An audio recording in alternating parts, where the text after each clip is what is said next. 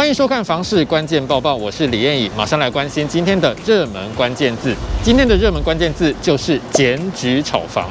我们都知道，为了遏制房市的乱象，行政院在今年的四月七号通过了《平均地权条例修正法案》，要力拼这个立法院会期三读通过。那么这次修法的方向就包含限制换约转售、重罚炒作行为，最高五千万元，建立检举奖金制度，管制司法人购置住宅以及预售屋解约申报登录这五大重点。那么这五大修法重点，哪一种对于炒房行为最有贺阻效果呢？房产专家张新民就认为，就是建立检举奖金制度。那我们知道，因为依照行政院公布的草案内容，白纸黑字写着：增订不动产销售、买卖或成交资讯申报违规之检举制度，以及授权中央主管机关订定相关办法。行政院还说，只要民众针对违法炒作的业者提出证据来检举，经过地方主管机关来稽查裁罚之后，地方主管机关就会核发检举者奖金。听到重点了吗？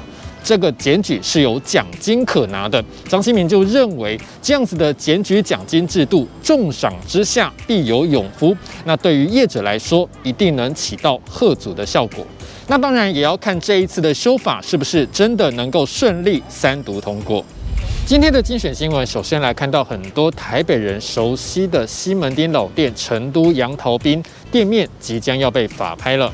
预计六月九号执行一拍，底价大约是一点二亿元，换算每平超过七百万元，真的可以说是天价。那有专家就认为底价太高，恐怕很难成功拍出。那么这家成都杨桃冰，一九六六年就开始做生意了，到现在已经有五十六年。因为店面临近捷运西门站六号出口，地点非常好，属于西门町最精华的地段，所以能不能成功拍出，各界都非常瞩目。那么店家也跟媒体说明了，他们其实不是要歇业，而是要搬家而已。预计今年的九月就会重新营业，请大家不要担心。另外要看的就是租屋的新闻，有民众抱怨呢，已经租了二十五年的房子呢，房仲突然找上门来要求他搬走，理由是房东要卖房子了。这个时候，很多人就告诉他，可以主张买卖不破租赁。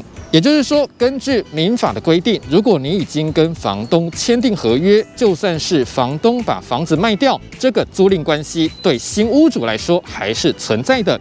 你可以主张使用房子一直到租期满了为止。但是专家也提醒了，买卖不破租赁是正确的，但是也要看有没有公证。